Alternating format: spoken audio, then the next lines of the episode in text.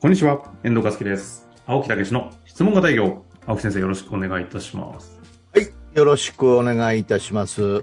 さあ、ということでね。はい、年末にね、ほうほうほうえー大阪、名古屋、東京とね、えー忘年会を、忘年会というか、懇親会をやってまいりましてね、はいはい。まあもう本当に申し訳ないんですけど、あの上級直伝卒業生、えー83名に対象にして、うんまあ、集まっちゃうんでね。 83もいるのか。いやいや、83名のうちのいやいや、 40卒業者、卒業者そは。うそうそううんそう40名集まったんですよね。おー半分うんだからも盛り上がるんじゃないですう、か。飲めや久々食にべやみたいな、喋れやみたいな、歌えねや。歌えはないけどうね。んいやー、ほんでもう、 感営謝業さ、れてたんじゃないですか営業というお話じゃないですか、これえね。え共営通のね業のことを役立てるっていうことで、まあ、ある程度方法分かれば、みんな卒業だと思うんですけどね。ええ。うーん、本当にこれ2年も3年も前の人からね、こう集まってきてもらえるっていうのはね、なんか、なんかもうめっちゃ嬉しいなと思ってね。そうか、青木先生からすると、直近の方はいますけど、うんもう古い方だと2、3年前なんですね3年も前にしたらさ、もうそっか他のことをこうね、やってたりね。でもその人たちがまたね、こう集まってきてね、体験を喋ってくれたりね、今現在こうなってると、3年も経って言ってくれるのはなんかね、めっちゃ嬉しいですね。やっぱりでも、3年後そうやって来る、そうやって語るってことは、お大いに活躍してらっしゃる方が多い。そうそうそうそう、そうなんですよね。うん。だからまあまあね質問型ね、営業は、はい、本当に、なんていうんですかね、義務教育の一環に入れといた方がいいぐらいにね、そう出ると知らないじね。ゃ、うなんかん教えてくれないですからね。そうそうそうそう、このまあ、コっミて言ュいニケなーがションら私、あの、です直ね伝卒業してないんですけどね。なんか、偉そうに言ってますけど。 400回も聞いて、聞いて、ほんまに無料で。聞聞いてるんじゃないですか。無料 で。ちょっと待って。ずるい、それ。お前、お前、400回もただで聞いてんじゃねえと。なんかこう、避難をこうしながら、ええなんか、す重箱のこう、炭をつつきなが ら、もっと引き出しながら、青木先生、仲良くしていきましょう。じゃあ先生からこっちに攻撃したら誰も勝てないんですから。いや、ほんとものすごい売り上げ上がったって何、何回かの前にもありましたからね。いやまあ実際、恩恵は、はい、受けた経験はあるんでね、価値は本当に分かっております。はい。まあまあそんな中で、はい。今日のご質問、いきたいと思いますよ。はいえっ、と、今日の質問なんですが、えっ、と、うんアファメーションについてというタイトルでいただきました。はい。いきます。アファメーションが大事という話を聞きますが、自己啓発のようなものが苦手な私としては、うん洗脳とか宗教っぽいというようなネガティブなイメージを抱いてしまいます。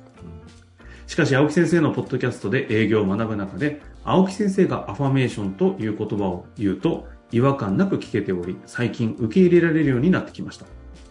あ改めて、アファメーションというのは洗脳的な要素はなく、青木先生は一体どのように理解されているものなのでしょうかありがとうございます。なるほどね。う宗ん。教っぽい。洗脳的な。はい。まあ、アファメーション、というと。自分に呼びかける言葉っていうことなんですね。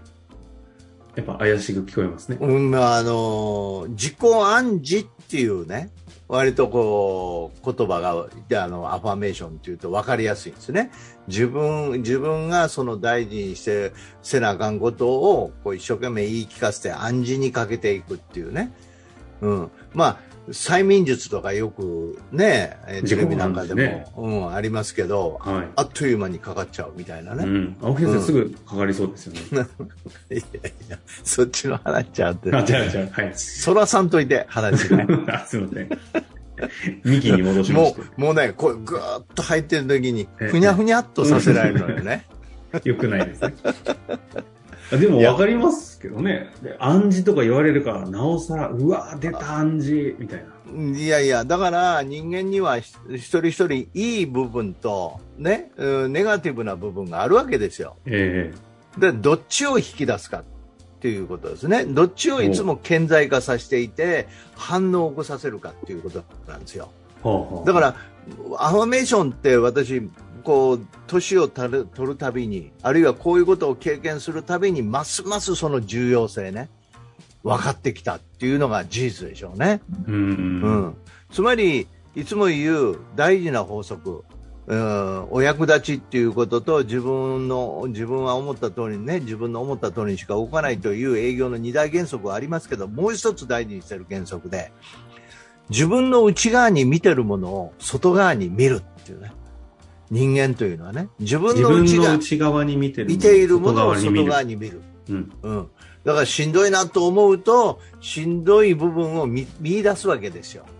営業でいけば非常に簡単で、いい人いないな、なかなかいい本当にみんなこう考えてくれないなと思うと、そのように見えるわけですうよ。ん、あええ、そうするとそれは自分が引っ張ってるっていうことですね。あはいはいはいはいうん。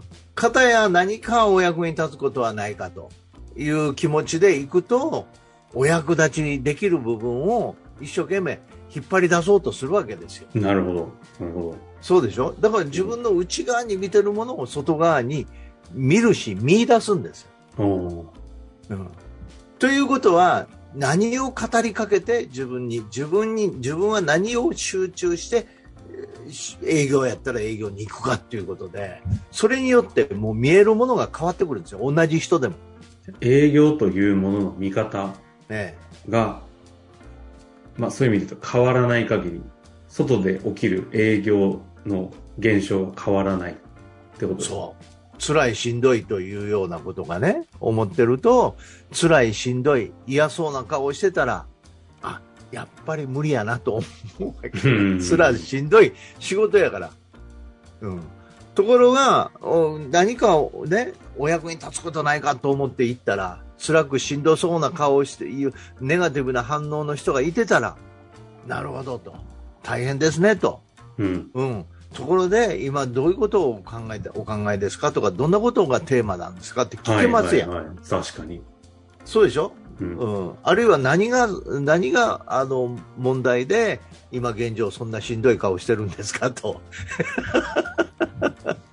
なるほど、ね、聞けるじゃないですかそのニュアンスで、はいはいそうでしょだから自分が何を考えるどういうところに集中して出てってるかなんですようーんところがこの自分もコロコロ変わっちゃうわけよあ自分自身が自分自身がこれだと思ってもそうそうそうそううんお役立ちだおお釈迦さんでもやっぱりみたいなお釈迦さんそうそうお釈迦さんがもう自分の心っていうのはコロコロ変わるんだとうん、ね、いやいやもうそれこそ何万回と変わるんだと、こうはねいはいはだからそこを安定させていかなあかったわけよ、いなるほど煩悩の青木先生が言うとすごい説得力があります ねその通り 何を言うてんねん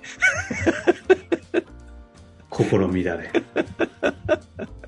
本当なるほもど、うね、はいもう煩悩のし世界なんですよこのシャバシャバはシャバはええ何がえ営業の話ですかいやいやいやもうこの世間というのあ世間世界がはもうこの世界は何か興味を起こすようなこととかねもういろいろあるわけですよ、はいはいはい誘いが真杭の3号の世界ですから ね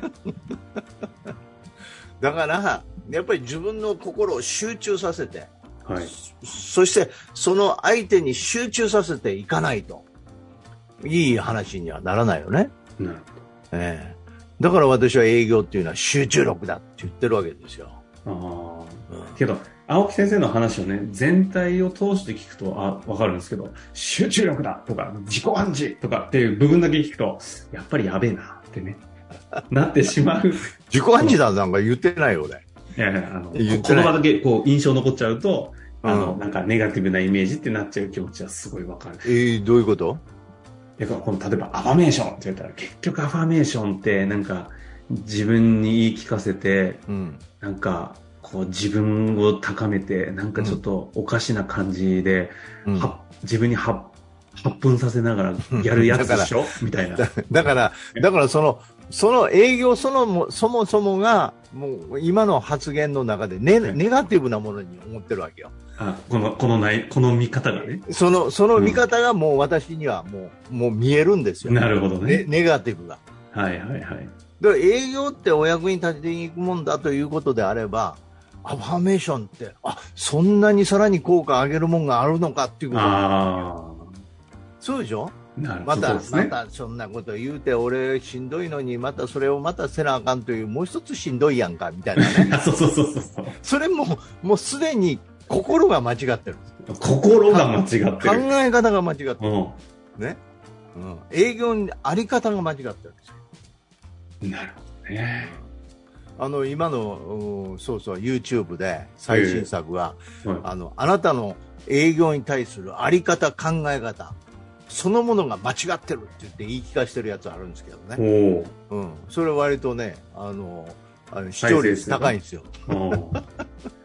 そうなんですね。ちょっとそうぜひ、なあんですよ。のリアライズの質問型営業、うん YouTube、ちょっとそちらも見ていただいて。そうそうそう。そこ、それクローズアップされてます、結構えね。ーええだからそういうことなんですよ。うん。えでもその話は結局、営業だけじゃないですよね、うんその営業にそういうネガティブな見方をしてると、きっと他の仕事とか、えうん。いろんなところでもその見方が出ちゃうもんですかどうどうなんですかそういうことなんですよ。そういうことなんです。うん。だから、言えば営業そのものから変えていきましょうと。うん。営業の体験が変わることによって、ね、人に対する関わり方が変わりますよ。ね。うん。そして人生さえも変わってきますよ。ああ。うん。その見本です、私は。 ちょっといきなり、あの、説得力がぐんと下がりましたけど。いやいやいやあ、上がる言うんかな、思うかな。 期待してました。いや、でも確かにね。なんかそういうよことくあなんでする、よ。あるじゃないですか。あの、職業が DX 化されて、もう IT に置き換わっちゃう職業、なくなる職業ランキングを、オグマンディーノがどうだみたいな、博士が言い直したみたいな。うん。あれって、営業は残りますよね。営業残るよ。ただ、一部の営業が残るんでしょうね。まあ、専門家、専門アドバイザー、コンサルティング的営業が残って、あとは、ダメやろね。青木先生がおっしゃってた当時のね、うんそのあアドバイザーなんだってはい言ってた、あの次元でやってる営業だけが多分 DX 化は不可能でうん、そ最後け例えば経営者が保険、まあ、保険の方がそう分かりやすいですけど保険選ぶときになんかインターネットでポチポチだけで買うかって言ったら最後自分のことちゃんと価値観も分かってくれてる方とのやり取りの中で決めたってなりますもんね。ううん。だからそれは本当にいいものを、自分に合うものを見つけようという姿勢ですよね。うんそこにアドバイザーがいるっていうことですよね。